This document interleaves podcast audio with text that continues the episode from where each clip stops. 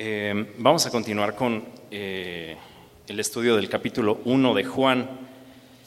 Eh, la semana pasada vieron con el pastor Iber todo este prólogo que tiene Juan el Evangelista, ¿no? donde se tocaron temas bien importantes, un poco abstractos quizás, donde se habló de pues, la preexistencia de Cristo, la luz verdadera, su gloria visible, el nacimiento espiritual por, creer y bueno, también tema fundamental, que ahí vemos que Jesús es Dios.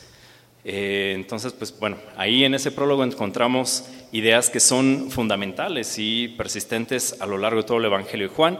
Eh, hoy vamos a ver eh, del versículo 19 al 34.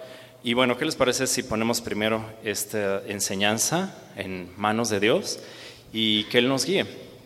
Entonces, pues Padre, aquí estamos dispuestos a escuchar tu palabra, dispuestos a que tú nos enseñes, Señor, y la verdad, necesitamos que tú intervengas para que podamos ver quién eres, Señor, quién es Cristo, para que tú te manifiestes, Señor. Solo lo podemos hacer si tú intervienes con tu Espíritu Santo ahora.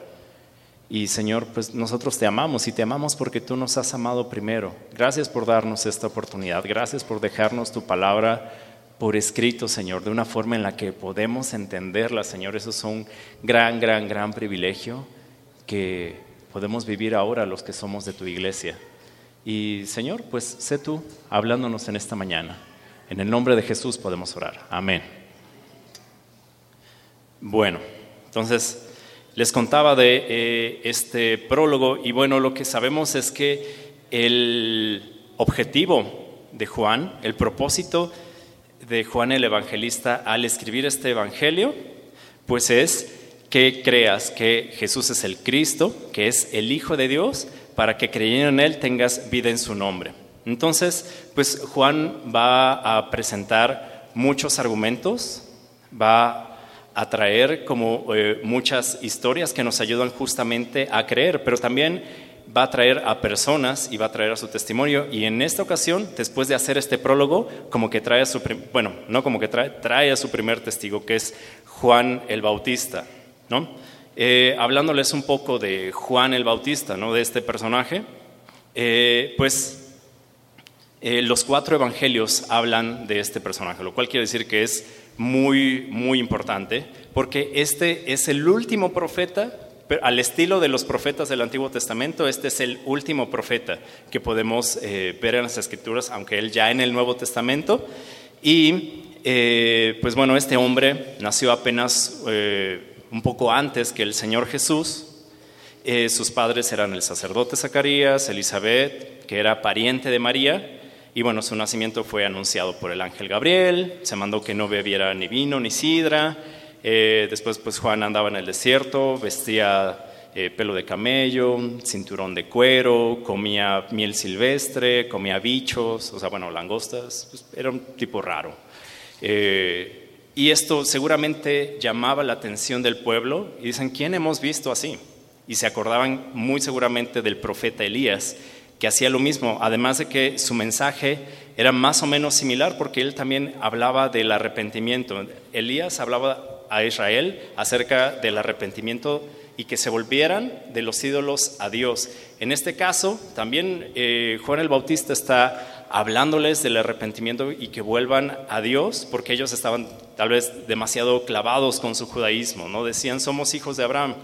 Y Juan les decía, bueno, Dios puede levantar hijos de Abraham hasta de las piedras. Ustedes confían demasiado en su herencia judía, pero tienen que arrepentirse de sus pecados, tienen realmente que conocer que necesitan de un Salvador y que, tienen que, que necesitan ser lavados de sus pecados. Entonces, em, pues bueno, se puso a predicar y a bautizar en señal de esta necesidad de purificarse del pecado. Y bueno, esto se los digo aquí porque ni a Juan el Evangelista, ni al propio Juan el Bautista les va a interesar decírnoslo aquí. La verdad, no, de hecho, a diferencia de los otros evangelios sinópticos, aquí en Juan eh, pareciera que Juan como que quiere, no diría restarle importancia, bueno, ya lo dije, pero yo sería más bien como que no se claven tanto en la figura de Juan. Por esto que comentaba Ibert eh, en la predicación pasada, que había, se dice que había una secta por ahí en Éfeso de personas que estaban creyendo o habían creído que Juan el Bautista era el Cristo. Entonces, pareciera que aquí no vamos, bueno, no pareciera, lo que podemos comprobar es que no hay tantos elogios aquí como los podemos encontrar en los otros evangelios, elogios de Jesús a Juan el Bautista. Aquí como que le baja muchas rayitas a, esto. Entonces, pues bueno, eh, en este capítulo 1, hablando del capítulo 1 en general, eh, encontramos unas tres veces que Juan, eh, en las que se cuenta que Juan da, un, da testimonio de algo.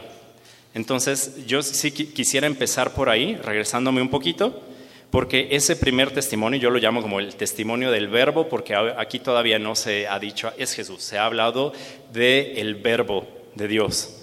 Entonces, eh, pues miren, en el versículo del 6 al 8 dice, hubo un hombre enviado de Dios, el cual se llamaba Juan, que es Juan el Bautista, él vino por testimonio, para que diese testimonio de la luz, eh, para que diese testimonio de la luz a fin de que todos creyesen en él.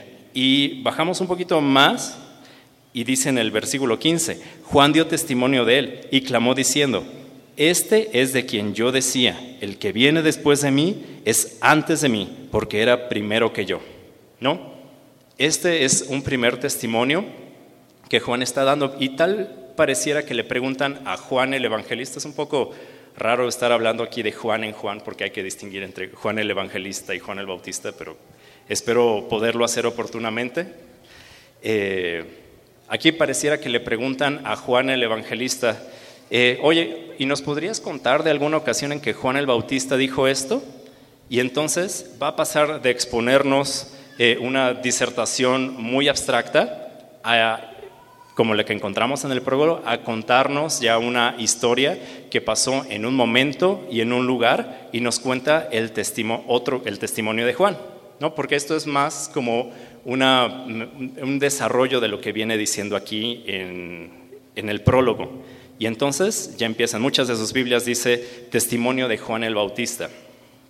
Entonces yo diría que aquí empieza un segundo testimonio, que yo diría que es el Juan el testimonio de Juan el Bautista a los fariseos. Y miren, eh, en, este, en este testimonio que Juan el Bautista va a dar a los fariseos, Juan el Bautista va a responder, va a dar tres respuestas muy importantes. No, es, no son tres respuestas porque haya tres preguntas, de hecho podríamos encontrar que hay más, pero estas son tres respuestas importantes. La primera, ¿quién no es Juan? porque va a decir pues que Juan no es el Cristo, ni Elías, ni el profeta. Después, ¿quién sí es Juan? Y después, ¿quién es el Cristo? A partir de las preguntas que le hacen los fariseos.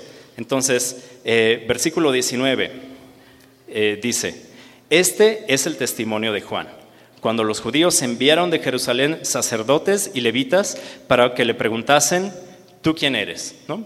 Y sabemos que eh, Juan el Bautista era de descendencia sacerdotal, es decir, eh, él, le tocaba que eh, sacerdotes y levitas le preguntaran quién eran, porque él era descendiente de Aarón, de acuerdo a Lucas. Entonces, pues correspondía que estas personas, como que al tú por tú, le preguntaran, oye, ¿tú quién eres? Que pues no es una pregunta tan genuina. En realidad, pues ni modo que no supieran quién era. El pueblo entero sabía quién era Juan el Bautista.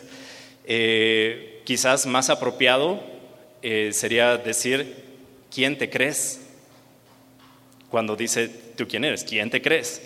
Eh, porque ellos eran la autoridad religiosa. Entonces, entonces correspondía que ellos le preguntaran, ¿por qué tú estás haciendo estas cosas? ¿Por qué estás enseñando? ¿Por qué estás bautizando a la gente? entonces, ellos realmente esperaban una declaración para desprestigiarlo. Ya sabemos cómo son en muchas ocasiones los fariseos. No, no podría generalizar, pero ya sabemos cómo eh, son, cómo, cómo, van por sus preguntas con astucia. Y entonces, eh, versículo 20 dice, eh, confesó y no negó, sino confesó, yo no soy el Cristo. Entonces, eh, pues justamente una de sus preguntas que ellos, o bueno, eh, más bien, una de las respuestas que ellos esperaban que diera Juan el Bautista era que dijera que él era el Cristo. Eh, mucho porque el pueblo ya lo sospechaba, habían algunas vocecitas por ahí que decían o pensaban que Juan era el Cristo. Mira, vamos a Lucas 3, del 15 al 16. Lucas 3, 15 y 16. Dice, como el pueblo estaba en expectativa, preguntándose todos en sus corazones si acaso Juan sería el Cristo, respondió Juan, diciendo a todos, yo a la verdad os bautizo con agua, pero viene uno más poderoso que yo, de quien no soy digno de desatar la correa de su calzado. Él os bautizará en Espíritu Santo y fuego. Entonces vemos que había ya vocecitas por ahí que eh, creían que Juan era el Cristo y entonces aquí Juan dice, yo no soy el Cristo. Si lo que están esperando escuchar es que yo diga que soy el Cristo, yo no soy el Cristo.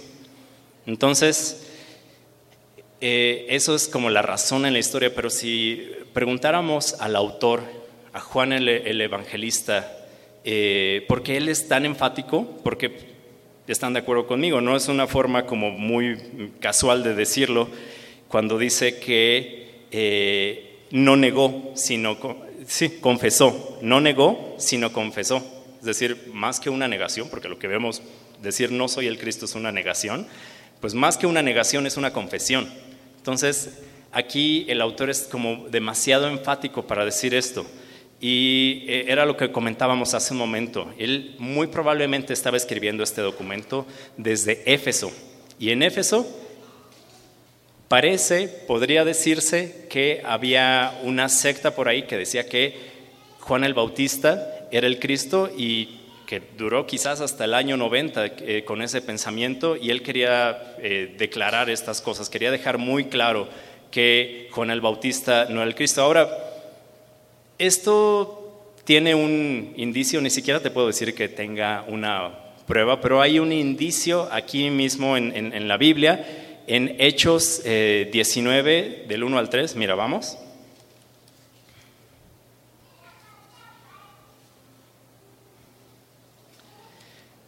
Y te digo, es apenas un, un indicio, ¿no? Es, quiero decir, no me hagas demasiado caso, pero esto es de donde se sostienen muchos eh, comentarios para poder hacer esta afirmación de que parece que había una secta al final del primer siglo que hablaba estas cosas, porque dice, aconteció, entre tanto, que Apolos estaba en Corinto, Pablo, después de recorrer las regiones superiores, vino a Éfeso y hallando a ciertos discípulos les dijo, ¿recibisteis el Espíritu Santo cuando creísteis? Y ellos dijeron, ni siquiera hemos oído si hay Espíritu Santo. Entonces dijo, ¿en qué pues fuiste bautizados? Ellos dijeron, en el bautismo de Juan. Entonces, pues más o menos no, te podría, o sea, no el, texto no está diciendo claramente que ellos creían que eh, Juan el Bautista era el Cristo, pero los discípulos de Juan el Bautista habían llegado hasta Éfeso y la noticia completa del Evangelio no había llegado. De ahí que se desprendía que algunos se desviaran y quizás hasta el año 90 eh, se estuviera diciendo por ahí, ah, es que Juan es el Cristo. Entonces, si la gente ya lo estaba pensando eh, en, en, Betania, que era donde Juan el Bautista estaba haciendo su ministerio, pues probablemente quizás algunos que pensaban que era el Cristo podían haber llegado a Éfeso. Pero bueno, apenas es un indicio, la verdad es que es eh, pues demasiado, es atrevernos demasiado, pero de ahí se sostiene y lo cual hace cierta armonía con por qué Juan, Juan el Evangelista está tratando de disminuir el énfasis a Juan el Bautista en su Evangelio. Bueno, volvamos a eh, Juan 1. Y preguntándonos una cosa, estas personas que estaban preguntando a Juan el Bautista quién era, habían sido enviados. Dice que fueron enviados por los judíos. Estos judíos se entiende que son como las autoridades judías. Y una pregunta sería, bueno, ¿realmente les interesaba creer en el Mesías? ¿Les interesaba ir a probar que si Juan era el Bautista, si Juan el, Bautista era el Mesías, pues era bueno preguntarle para creer en él?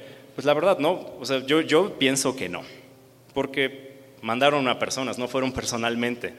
Y otra cosa es que, pues, eh, ni Jesús ni Juan el Bautista llenaba a estas personas, ni siquiera Jesús llenaba sus expectativas como Mesías.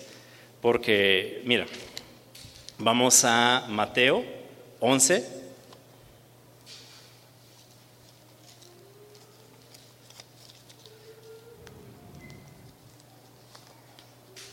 Mateo 11.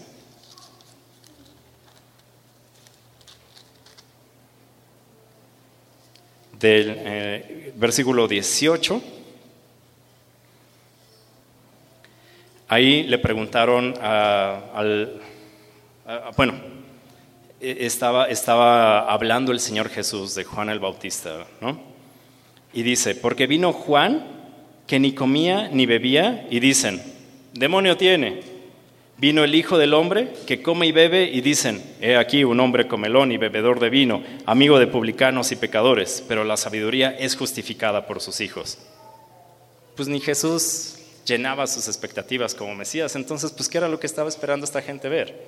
Pues seguramente ellos hubieran estado más contentos con pues un Cristo a su imagen, ¿no? Un Cristo que se comportara como ellos esperaban que se comportara, que juzgara como ellos esperaban que se juzgara, incluso que se viera como ellos esperaban que se viera, ¿no? Y la verdad creo que podríamos ser muy severos con los, con los fariseos, pero pues fácilmente también nosotros creyentes y quienes nos decimos discípulos de Jesús, a veces también podemos estar inconformes con el Cristo que tenemos. porque Cuando no nos comportamos, pues como Cristo esperaría que nos comportáramos, cuando no estamos conformes con su voluntad, ¿por qué Dios hace las cosas como hace? ¿Por qué piensa que la justicia es como es?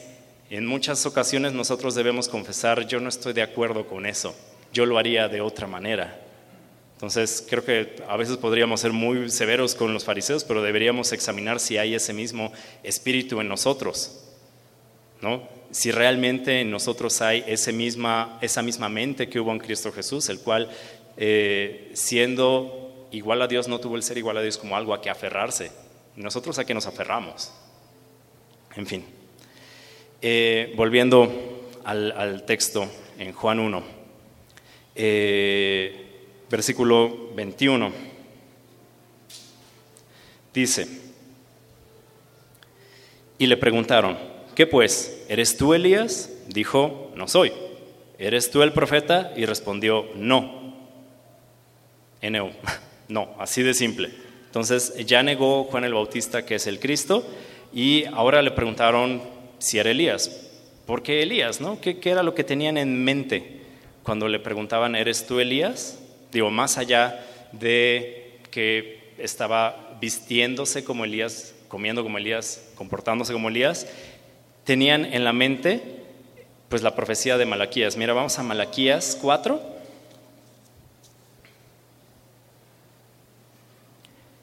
Versículo 5 dice: He aquí yo os envío el he aquí yo os envío el profeta Elías antes que venga el día de Jehová grande y terrible. Él hará volver el corazón de los padres hacia los hijos y el corazón de los hijos hacia los padres, no sea que yo venga y hiera la tierra con maldición. Entonces ellos tenían en mente esto, que Dios iba a mandar a Elías antes de que enviara al, Mesías. Entonces, pues bueno, si no es Cristo, entonces dinos eh, si eres Elías. Y tenemos aquí que Juan el Bautista dice, yo no soy. Entonces, Juan el Bautista dijo que no era Elías, pero la cosa es que, Juan sí cumple esa profecía de, Elías. Incluso eh, Jesús eh, se refirió a él en Mateo 17, 11. Mira, vamos rápido.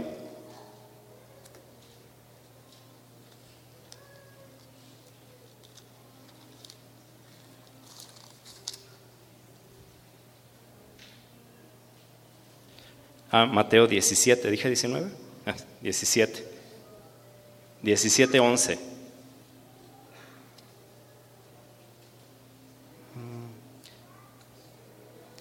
Eh, dice, y aquí es cuando sí está respondiendo Jesús a sus discípulos cuando le preguntan, oye, dicen los escribas que es necesario que venga Elías primero. ¿Tú qué dices? Y Jesús dice, respondiendo Jesús les dijo, a la verdad, Elías viene primero y restaurará todas las cosas. Mas os digo que Elías ya vino y no le conocieron, sino que hicieron con él todo lo que quisieron. Así también el Hijo del Hombre padecerá de ellos. Entonces los discípulos comprendieron que les había hablado de Juan el Bautista. Entonces, de repente es un poco confuso. ¿Por qué Juan? ¿Por qué Juan el Bautista nos dices que no eres Elías? Eh, y mira, yo, eh, yo tengo una, una, propuesta, eh, pues que tal vez Juan el Bautista estaba diciendo, yo no soy ese Elías del libro de Reyes que subió en un torbellino. Pues yo nací por aquí, no, no, yo, no, yo no bajé del cielo. Tal vez está tratando de decir esto eh, Juan el Bautista.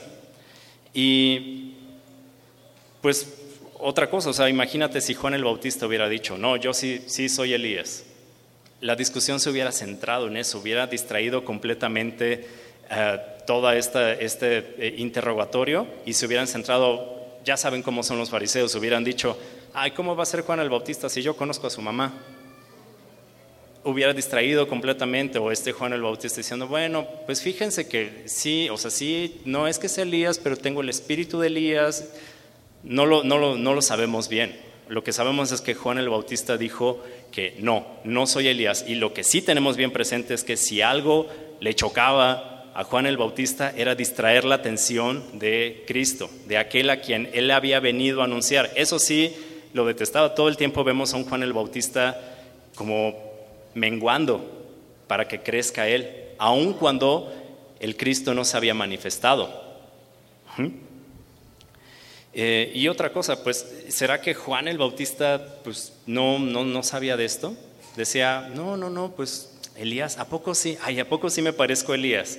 Pues, por favor, estás vistiendo con pelo de camello, con un cinto de cuero y estás comiendo bichos y miel silvestre y estás predicando acerca del arrepentimiento, pues yo creo que Juan el Bautista sí era muy consciente de qué estaba haciendo, que estaba de alguna manera replicando este eh, ministerio que estaba teniendo Elías. Seguramente era muy consciente. Además, pues el ángel Gabriel en Lucas, lo que tenemos ahí es que eh, de forma clara dice que vendría este niño, es decir, Juan el Bautista, con el poder y el espíritu de Elías.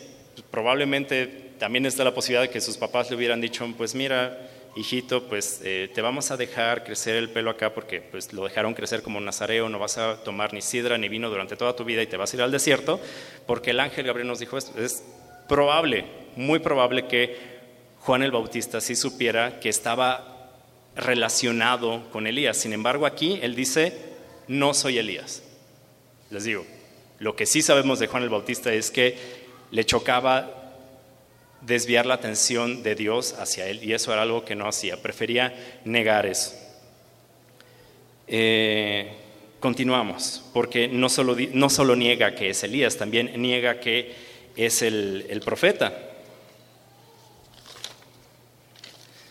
¿Y qué, qué, era lo que tenían en mente cuando preguntaban por el, profeta.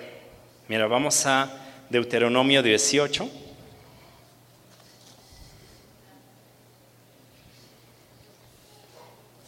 Deuteronomio 18, versículos 15 hasta el, pues sí, hasta el 19. Mira, dice, profeta de en medio de ti, de tus hermanos como yo, te levantará Jehová tu Dios. A él oiréis conforme a todo lo que pediste a Jehová tu Dios en Horeb el día de la asamblea, diciendo, no vuelva yo a oír la voz de Jehová mi Dios, ni vea yo más este gran fuego para que no muera. Y Jehová me dijo, han hablado bien en lo que han dicho. Profeta les levantaré de en medio de sus hermanos, como tú, y pondré mis palabras en su boca, y él les hablará todo, todo lo que yo mandare mas a cualquiera que no oyere mis palabras, que él hablare en mi nombre, yo le pediré cuenta. Esto era lo que tenían en mente estos judíos cuando preguntaban, bueno, ¿eres el profeta? Y para los fariseos, o bueno, para estos judíos, pues ese profeta era una persona aparte. O sea, estaba el Cristo, el Mesías, estaba Elías para ellos y estaba esta figura del profeta, cuando en realidad lo que tenemos aquí en Deuteronomio, pues es la promesa referente al Cristo más clara de toda la ley judía, del Pentateuco. Está como muy claro aquí que se trataba de alguien que iba a hablar eh, por Dios de una manera distinta. Sí, sí es un profeta, sí los profetas hablan de Dios, pero aquí está hablando de algo más que un profeta. Entonces, eh, de hecho, pues Pedro y Esteban en Hechos, o sea, no, no lo estoy diciendo porque yo haya llegado a esa conclusión, eh, Pedro y Esteban en Hechos apuntan que Cristo es ese profeta que Dios había prometido por medio de Moisés. Entonces, eh, los fariseos no estaban como viendo bien, creían que había un profeta aparte. Entonces, por eso preguntaban, ¿eres el Cristo? ¿Eres Elías? ¿Eres el profeta? y todos los negó Juan el Bautista. Entonces, pues pareciera que la presencia y la enseñanza de Juan el Bautista tenía algo que imponía respeto entre la gente. La gente lo seguía, la gente lo admiraba y llegaba a oídos de las autoridades y tenían que ir con él y decir, bueno, ¿quién eres? ¿Quién eres que estás haciendo todas estas cosas? Estás levantando algo importante, pero el mismo Juan Bautista no pretendía ser alguien importante. ¿no? De hecho, evitaba robar la atención de Dios. Y creo que eso también tiene cierta aplicación en nuestras vidas. Un poco más adelante hablaremos de eso, pero quisiera que dejaras un post-it mental ahí, eh, porque es algo sabio esto. No algo sabio, de hecho es algo piadoso. Y después pasamos a este segundo testimonio, ¿no? Este primer testimonio que, eh, eh, que, da, Juan eh, es el testimonio del verbo, ¿no? Este segundo testimonio sobre el cual continuamos es este testimonio a los fariseos y entonces ya les contestó quién no es Juan el Bautista, pero ahora nos va a decir quién sí es Juan, ¿no? Eh, dije que pasamos al segundo testimonio, más bien continuamos sobre este segundo testimonio, pero ahora con otra respuesta. Ya vimos quién es Juan, ahora vamos a ver quién sí es Juan. Y eh, miren, versículo 22 y 23 de Juan 1.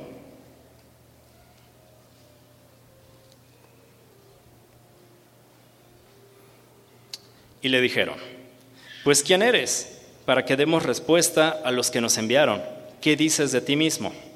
Y pues sí, la verdad ya necesitaban una respuesta más clara. Si los habían enviado las autoridades para preguntar quién era, pues no podían regresar con esas respuestas. Pues fíjate que no es el Cristo, no es Elías y no es el profeta.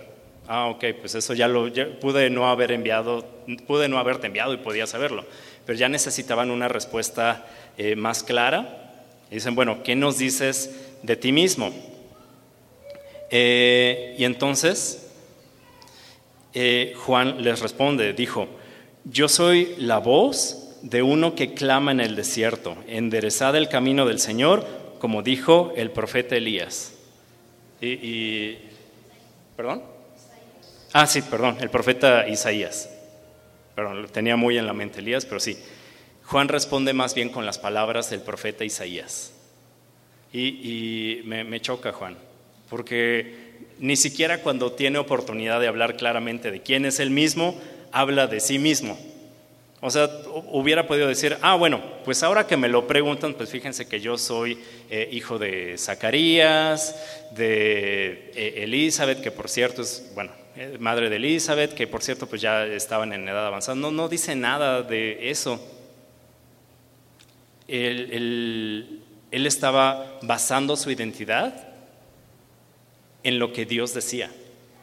Y creo que eso también es algo sabio de nosotros, porque quizás muchos de nosotros nos definimos por lo que hacemos, quizás, nuestro oficio, ¿no? Eh, yo soy fulanito, el ingeniero, Es más, yo tenía un vecino que le decían el ingeniero David. O sea, siempre que nos referíamos a él, le decíamos, ya ni siquiera David le decíamos, le decíamos el ingeniero. O ve con el licenciado, que así le decían a mi papá. O bueno, así le dicen, el licenciado Rubio. O en otras, muchas otras cosas nos, podemos estar eh, basando nuestra identidad, pero creo que hay algo muy sabio en basar nuestra identidad acerca, eh, bueno, nuestra identidad respecto a lo que Dios dice y lo que dice de nosotros. Y hay una primera cosa muy importante que Dios dice de nosotros, los que hemos creído, los que le hemos recibido, somos hijos de Dios. Ese sí que es un muy buen lugar en donde basar tu identidad. Porque, pues, ingeniero, licenciado, lo que sea, pues puedes, eso, eso no tiene el poder de definirte realmente. Pero lo que nos puede definir sí es lo que Dios dice. En fin, pero solo quería hacer ese paréntesis ahí porque hay una, aplicación muy bonita para nosotros. Y pues los, los fariseos no se quedan eh, muy conformes con lo que Juan les da por respuesta. Eh, pero bueno, antes de eso, perdóname, eh, ¿por qué no vamos a Isaías 40, del 1 al 3?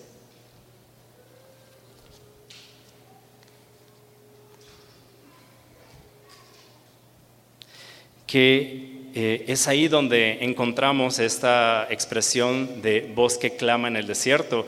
Y estas palabras están dadas en un contexto. Ahí son las palabras misericordiosas de Dios, que da, justo después de decirle, ¿saben qué? El pueblo judío se va a ir al exilio en Babilonia y estas son palabras eh, de consuelo que les da Dios de decir, bueno, pero una vez que terminan acá, hay algo para ustedes.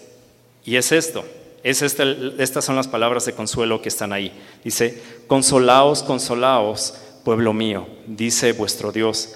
Hablad al corazón de Jerusalén, decirle a voces que su tiempo ya es cumplido, que su pecado es perdonado, que doble ha recibido de la mano de Jehová por todos sus pecados. Es, ya se terminó este tiempo. Sí, sí hubo disciplina, pero van a regresar. Yo les voy a recibir consolándolos. Y es ahí donde da eh, estas palabras. Voz que clama en el desierto, preparad camino a Jehová, enderezad calzada en la soledad a nuestro Dios. Entonces, pues bueno, de alguna forma también esto se está cumpliendo en ese momento, porque esto sucede dentro del territorio de Israel, ya no estaban en Babilonia, ya le estaban hablando al pueblo judío dentro de Israel y era justo el momento donde se estaban cumpliendo estas palabras. Es, ven y dile, voz que clama en el desierto, eh, enderezad calzada en la soledad a nuestro Dios. Pero hay algo más importante, bueno, que también es importante, ahí mismo. En eh, Juan 40, en el versículo 4, mira lo que dice, todo valle se ha alzado y bájese todo monte y collado, y todo lo torcido se enderece, y lo áspero se allane. ¿no? Este preparar el camino tiene que ver completamente con la humildad, ¿no? Es como si estuviera diciendo, ¿no? Parafraseando un poco, aunque mi paráfrasis sería muy rara, pero es todos los que, se, todos los que sientan que tengan alguna altura, humíllense todos los que se apoyan en su propia prudencia, como dice Proverbios 3, reconozcan a Dios en todos sus caminos para que Él enderece las veredas, porque también nos habla de enderezar el camino, ¿no? El camino debe estar parejo y liso, sin protuberancias de orgullo o autosuficiencia. ¿Por qué? Porque Dios resiste a los soberbios y da gracia a los humildes. Y esto es cierto en ese momento y es cierto ahora y ha sido cierto siempre. La entrada del Señor exige corazones que estén a ras de piso. Exige que nos humillemos, exige que reconozcamos que tenemos una necesidad grande de salvación, que no podemos hacer nada con nuestras propias obras, porque cuando decimos que hay algo que nosotros podemos hacer, y hay un chipote de orgullo. Y cuando decimos, no, yo no necesito de esas cosas, hay un monte de orgullo. Y el Señor no va a entrar por ese camino, ¿saben? No es porque no quiera, de hecho, Él nos está rogando, humíllense, reconoce que tienes una necesidad, yo no lo voy a hacer a fuerza. Y este era el camino que Juan el Bautista estaba preparando entre el pueblo de Israel. Entonces, pues bueno, no se quedan muy satisfechos eh, los, los, los, fariseos a los que enviaron a preguntar estas cosas, porque todavía no tienen una respuesta, digamos así, como que clara, clara, clara, con qué regresar a las autoridades y decir, ¿quién dice Juan que, quién dice Juan que es? No, pues dice que es este, solo la voz que clama en el desierto. Mm. Entonces, eh, miren, versículo 24 y 25 de Juan 1. Y dice, y los que habían sido enviados eran de los fariseos. Ahora, yo, estaba diciendo todo este tiempo que eran fariseos, y ahí en el texto no dice que es fariseos, es aquí donde aclara que eran fariseos. Eh, y le preguntaron y le dijeron, ¿por qué pues bautizas si tú no eres el Cristo, ni Elías, ni el profeta.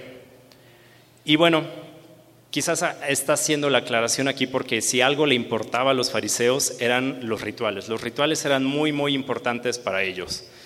Eh, entonces, el bautismo en este punto de la historia simboliza la necesidad de purificación de los que estaban contaminados por el pecado. ¿no? Por eso este eh, lavamiento ceremonial, el, bautizo era algo que se hacía a los prosélitos. Los prosélitos eran personas que querían ser judíos, que decían, bueno, yo ya voy a dejar a los dioses de mi cultura, voy a seguir al Dios de los hebreos y pues bueno, pues voy a hacer todo lo que ustedes quieren que haga. ¿no? Se les llamaba eh, los prosélitos de la justicia. Entonces ellos se sometían a las leyes judías, se circuncidaban y se bautizaban, pero este bautismo más bien tenía como, eh, pues era un lavamiento ceremonial, así como se lavaban las manos, pues bueno, este hay que lavarlo todo, porque estuvo en un pueblo pagano, y se hacía en este, eh, en, en, este, en este contexto, de esta manera, y ese era el bautismo que estaba realizando Juan el Bautista. Estaba tratando a los propios judíos como si fueran prosélitos, porque ellos decían, no, pues tenemos a Abraham por padre, y sabes que eso no es suficiente eso no es, está muy lejos de ser suficiente. Tienes que arrepentirte de tus pecados y tienes que reconocer que necesitas ser purificado de todos tus pecados. Ese era el bautismo de Juan. Por eso es que cuando en, el pasaje de Hechos al que fuimos hace un momento, cuando Pablo dice, eh, oigan, pues, ¿qué fue lo que sucedió aquí? Y les dicen, pues solo recibimos el bautismo de Juan. Más adelante dice, pues no, les habló el Evangelio bien y recibieron pues el bautismo que nosotros conocemos después de Cristo, que es un bautismo de identificación. Es distinto a este bautismo que estaba realizando Juan el Bautista. Ahora, eh, pues también es posible que en su interpretación de los libros eh, proféticos, los fariseos esperaran que cuando se acercara el Mesías o fueran los tiempos del Mesías más bien, o el mismo Mesías estuviera bautizando o Elías o el profeta. Es, eh, pues era esperable, lo que ellos esperaban era como la purificación del mundo y decían, bueno, es esperable que venga esta persona bautizando, pero si no es uno de esos tres, entonces algo muy raro está ocurriendo y tal vez estamos incluso impidiendo que el Mesías regrese. Era muy importante para los fariseos eh, los, rituales, por eso nos hace aquí la aclaración que estas personas habían, que habían sido enviadas eran de los fariseos. Pero entonces Juan da una respuesta y les dice en el versículo 26, Juan les respondió diciendo, yo bautizo con agua, mas en medio de vosotros está uno a quien vosotros no conocéis. Y es aquí como si Juan el Bautista estuviera diciendo, chicos, chicos, tranquilos, yo solo estoy usando agua. ¿Ven? Es agua, no es, no es algo más, como diciendo, yo solo soy un ministro de un signo exterior, no se distraigan conmigo, deberían preocuparse por aquel a quien apunta este bautismo con agua. Y además está entre ustedes y ustedes ni en cuenta. Es un poco lo que está tratando de decir Juan acá. O sea, lo que él está haciendo es, es solo agüita.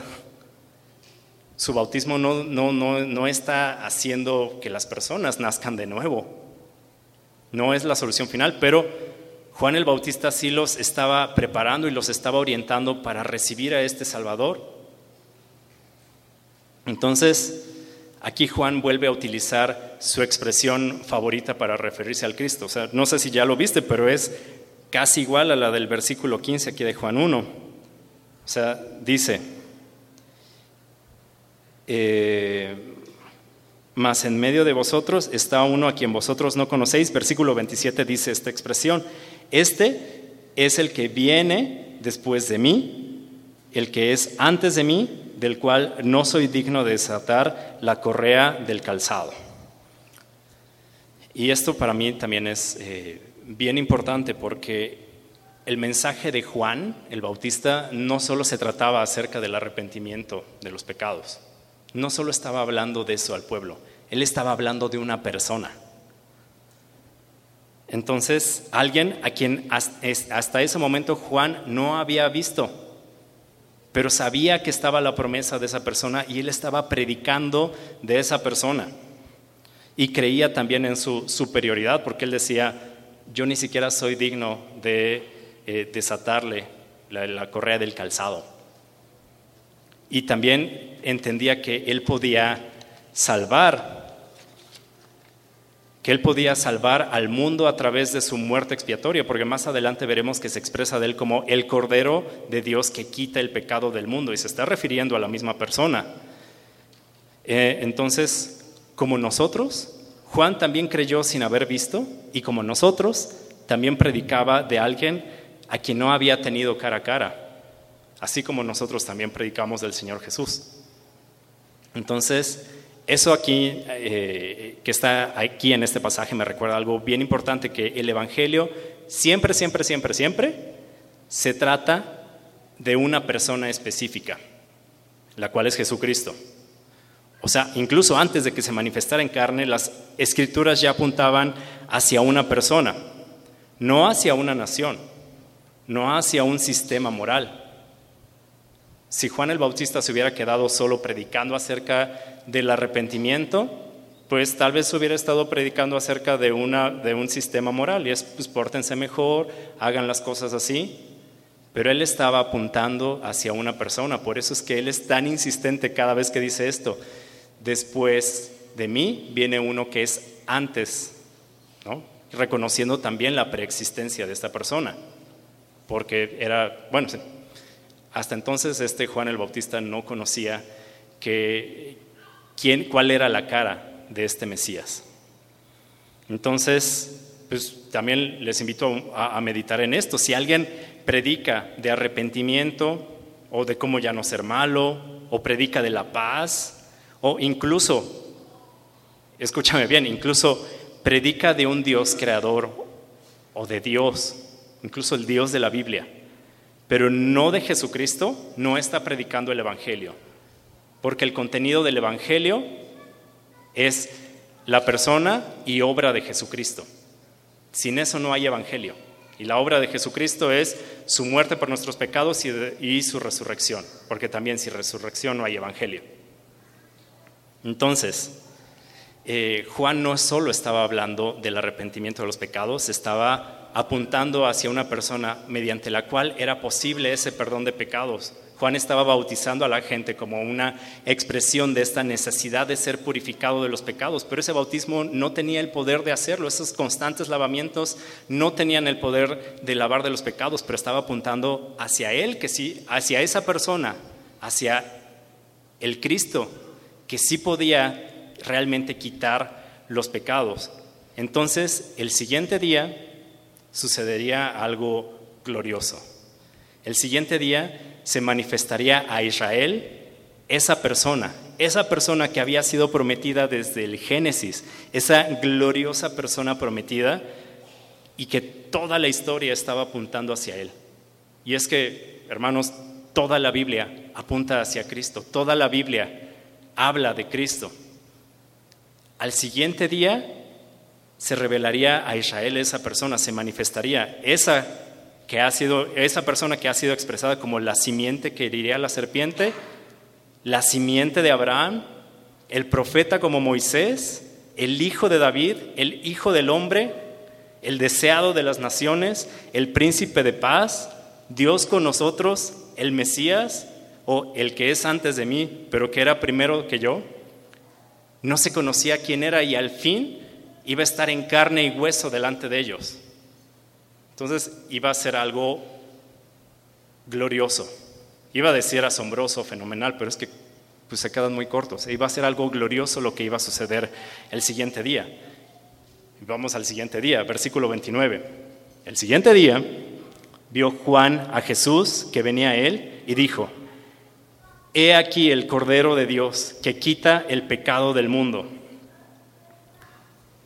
Esta declaración que hace Juan el Bautista, así de chiquita como es, el Cordero de Dios que quita el pecado del mundo, nos deja ver que Juan el Bautista entendía muy clara y profundamente de quién se trataba el Mesías.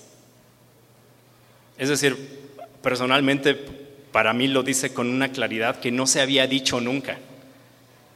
Ese cordero del que habla la ley, en el que se realizan, eh, realizaban los sacrificios y en quien se expiaban todos los pecados de Israel, bueno, el anual y los que se presentaban todos los días, se presentaban dos al día más lo que llevaba la gente por sus pecados personales y se llevaba un cordero, estaba contenido en esa expresión. He aquí el Cordero de Dios. Y los profetas habían estado hablando de él. Entonces me parece que Juan lo está expresando con una claridad brutal acerca de quién es el Mesías.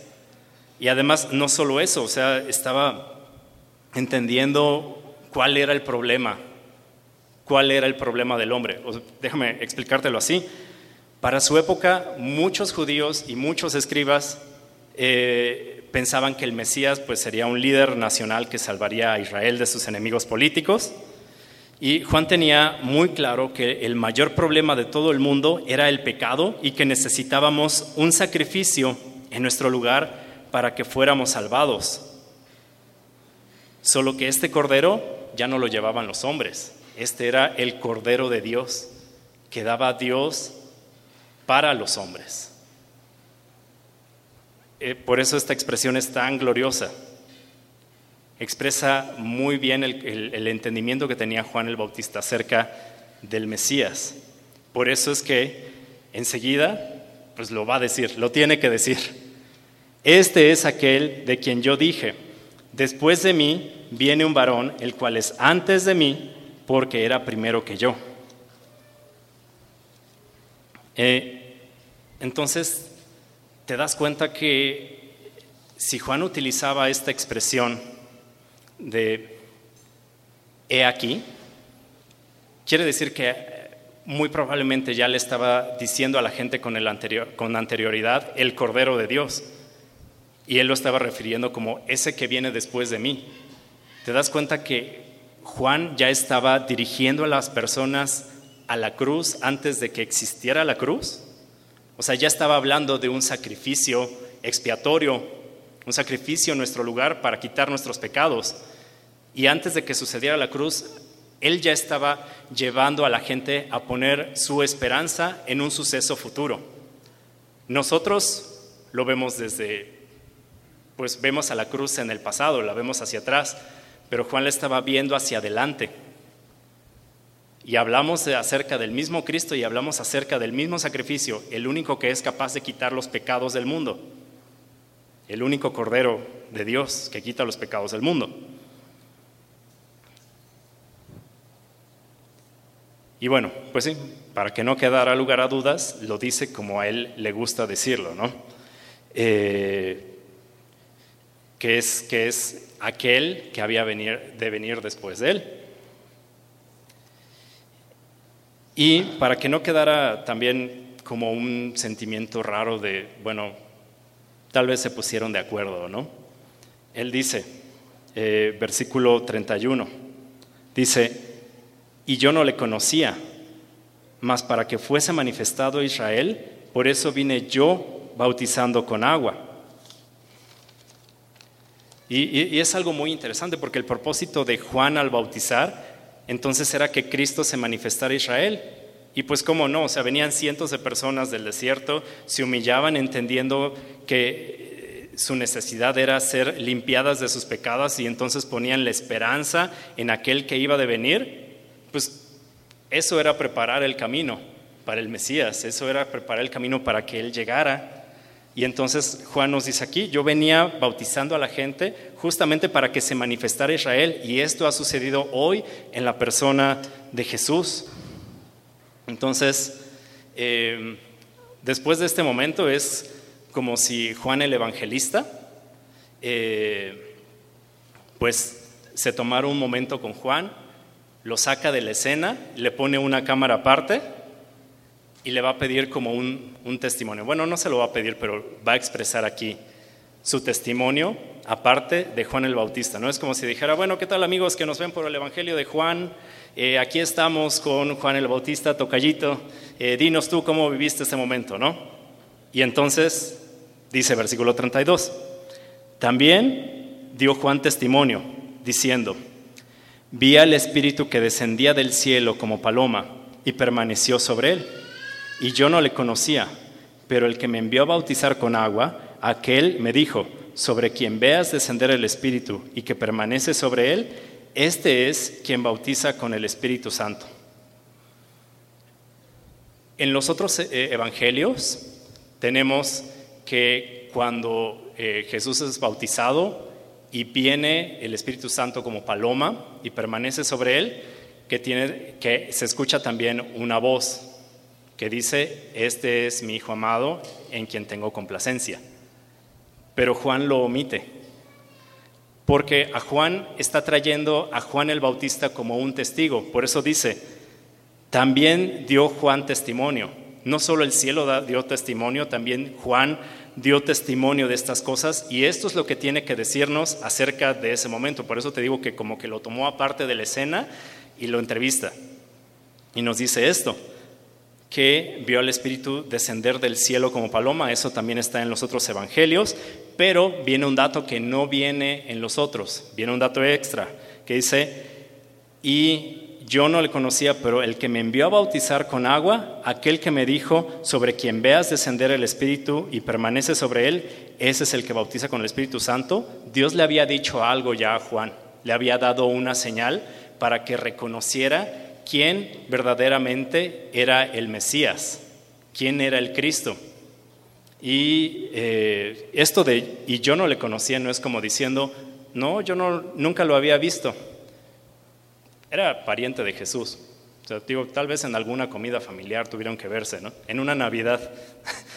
este, no, pero tal vez, sí, estuvo bueno. eh, o sea, era probable que sí lo conocieran, se conocían sus mamás.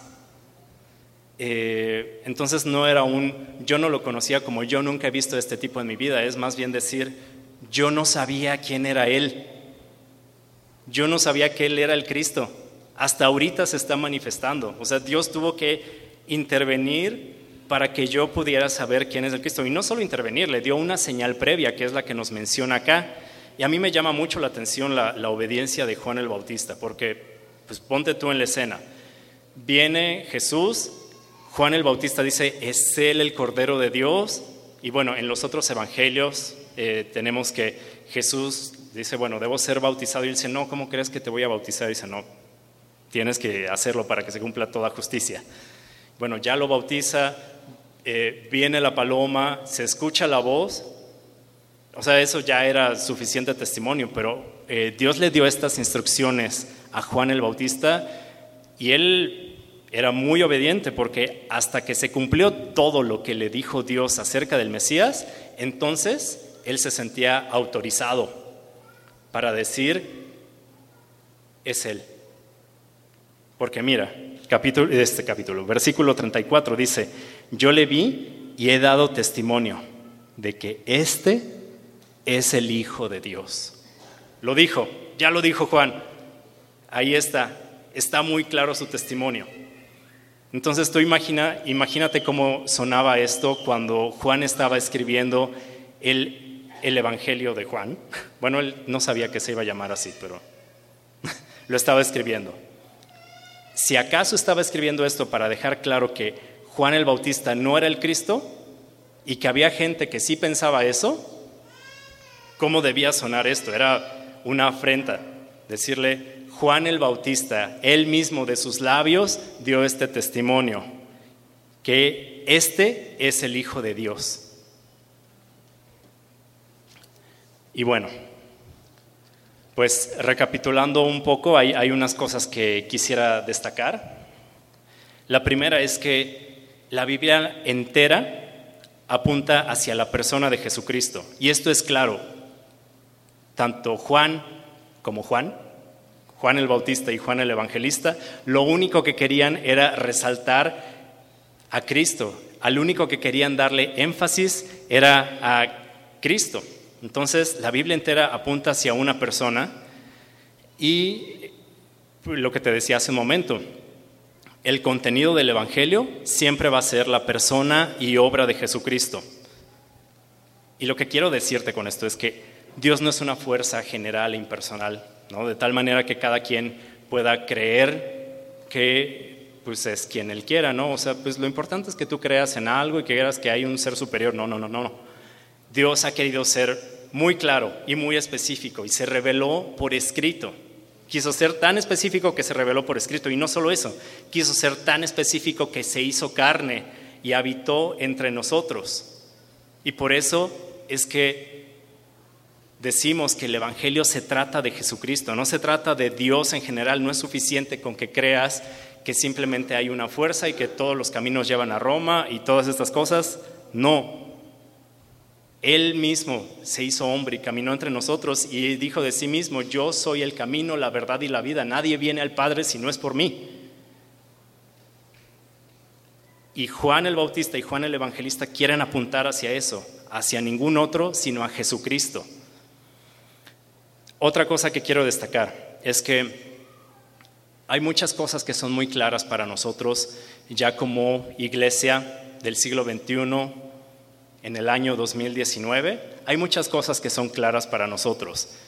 Pues que Jesús es el Cristo, que la iglesia somos todos los que eh, creímos en la muerte y resurrección de Jesucristo por nuestros pecados. Bueno, eh, ¿quién es la iglesia? Pues hay muchas cosas que nosotros tenemos muy claras. Tenemos, hombre, tenemos toda la Biblia por escrito en nuestro idioma. Pero para Juan no eran nada claras. Entonces, eh, es una cosa en realidad maravillosa, es universalmente, y no, no estoy exagerando, pero es uno de los acontecimientos más extraordinarios del universo. Te digo que no estoy exagerando con esto del universo, no estoy tratando de presentarlo como algo más grande. Mira, permíteme leerte primero de Pedro 10, del 1 al 12, la voy a leer en la nueva traducción viviente. Y dice, incluso los profetas quisieron saber más cuando profetizaron acerca de esta salvación inmerecida. Los profetas querían saber más de esto y no sabían ellos, no sabían que Jesús es el Cristo. Ellos solo tenían las promesas que habían sido hechas desde Génesis, pero estaba todavía muy velado, todavía era un misterio. Ah, bueno, perdón. Profetizaron acerca de esta salvación inmerecida que estaba preparada para ustedes. Se preguntaban a qué tiempo y en qué circunstancias se refería el Espíritu de Cristo que estaba en ellos cuando les dijo de antemano sobre los sufrimientos de Cristo y de la, y de la inmensa gloria que después vendría. Se les dijo que los mensajes que habían recibido no eran para ellos, sino para ustedes. Y eso somos nosotros. Y ahora esta buena noticia les fue anunciada a ustedes por medio de aquellos que la predicaron con el poder del Espíritu Santo, enviado del cielo. Todo es tan maravilloso que aún los ángeles observan con expectación cómo suceden estas cosas. Por eso les digo que no exagero cuando digo es lo más extraordinario que ha sucedido en el universo. Los ángeles mismos lo ven y se rascan la cabeza y dicen, yo no entiendo lo maravilloso que es esto. Y creo que nosotros no podemos dar por sentado lo maravilloso que tenemos en nuestras manos y que nosotros sí sabemos quién es el Cristo. Para nosotros ya no es un misterio, se cumplieron las profecías. O sea, hombre, estamos viviendo en el año 2019 después de Cristo. Y sé que hablarán de ciertas imprecisiones históricas y todo eso, pero tuvo el poder para partir nuestra historia. No estamos hablando de una filosofía, estamos hablando de un hecho histórico real. Bueno, Este, otra cosa que quiero destacar, que tiene una aplicación muy clara, que ya lo decimos hace un momento, Juan deliberadamente se restaba importancia a él y la daba a Cristo. O sea, aun cuando él no le había visto la cara, él se restaba importancia a él. Y eso es algo sobrenatural. O sea, restarnos importancia a nosotros mismos y más a una persona que no, no le hemos visto físicamente, eso no es algo natural. Eso es algo que tiene que hacer Dios en nosotros a través de su, de su espíritu. Lo digo porque es muy fácil incurrir en eso. O sea, es, muy fácil que pongas el énfasis en ti, aun cuando estás hablando de las cosas que Dios ha hecho en tu vida. Es muy fácil que, como dicen por ahí, hagas caravana con sombrero ajeno. Tomas la obra de Dios en tu vida y entonces la usas para hablar de ti mismo, ¿no? Cosas como, no sé, o sea, mira, sí, te voy a contar la historia de cómo yo tuve la fe para dejar mi trabajo y seguir a Cristo. Y no fue fácil porque yo era muy bueno y ganaba muy bien, pero obedecí. Ojo, con esto no estoy diciendo que no compartas lo que Dios ha hecho en tu vida y los pasos de fe que te ha permitido tomar, pero tú lo sabes muy bien cuando estás hablando de ti, cuando no estás siendo testigo, sino más bien estás siendo el protagonista. Entonces, debemos inspeccionar en nuestros corazones, examinar en nuestros corazones cuál es nuestra intención cuando compartimos esas cosas. Porque Juan el Bautista, ni aun cuando le dijeron, bueno, ¿qué dices tú de ti mismo? Se puso a hablar del mismo. ¿Saben? Y bueno, otra cosa eh, bien importante que es, eh, la vemos aquí, que es la intervención de Dios para revelar quién es el Cristo. Y todos nosotros necesitamos esa intervención de Dios cuando creímos que Jesús murió por nuestros pecados y nos quiere salvar y que resucitó al tercer día. Necesitamos que Dios nos lo, nos lo revelara. Porque el problema, bueno, no el problema, pero lo curioso es que Cristo es algo muy cotidiano. Es decir, vivimos en el año 2019 antes de Cristo, digo, 2019 después de Cristo. Todos sabemos eso. Y yo busqué en el mapa por acá y hay como nueve lugares en Querétaro que se llaman eh, Cristo Rey. Está por todos lados, lo escuchamos, es tan cotidiano que es fácil darlo por sentado. O sea, todos conocíamos que había un personaje llamado Jesucristo antes de venir a Cristo, pero fue Dios quien se reveló en nuestras vidas y nos dijo, Él es tu Salvador, confía en Él y esa es toda la obra, la que Él ya hizo por ti. Entonces, no solo lo necesitamos en ese momento, también la necesitamos ahora. Necesitamos la intervención del Espíritu Santo, la intervención de Dios mismo, para que nos revele quién es Jesucristo. Y es algo que debemos hacer cada vez que nos acercamos a la Biblia, en nuestro tiempo devocional eh, y en cualquier otro momento que nos acerquemos a la palabra de Dios, necesitamos que Él nos revele quién es Cristo. Y bueno, vamos a pues orar por estas cosas en, las que hemos meditado y pues que Dios nos ayude también con su espíritu a menguar a nosotros mismos, ¿no?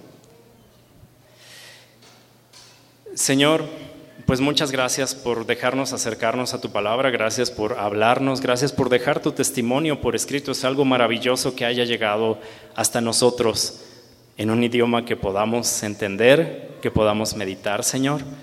Y Padre, pues te pedimos tu intervención, no solo para revelar quién eres, para seguirte revelando nuestras vidas, sino también para tener en nosotros pues esa disposición. No, Señor, ¿qué, disposición? Ese anhelo por disminuir nuestro protagonismo, por menguar nosotros y dejar que tú crezcas. Señor, toda la historia se trata de ti, todo apunta hacia ti y queremos exaltarte en nuestras vidas, predicándote y también con nuestro comportamiento en el mundo. Permítenos esto, Señor, somos tuyos y haz lo que tú quieras con nuestras vidas. Enséñanos a hacer tu voluntad. En el nombre de Jesucristo y solo por su nombre podemos orar. Amén.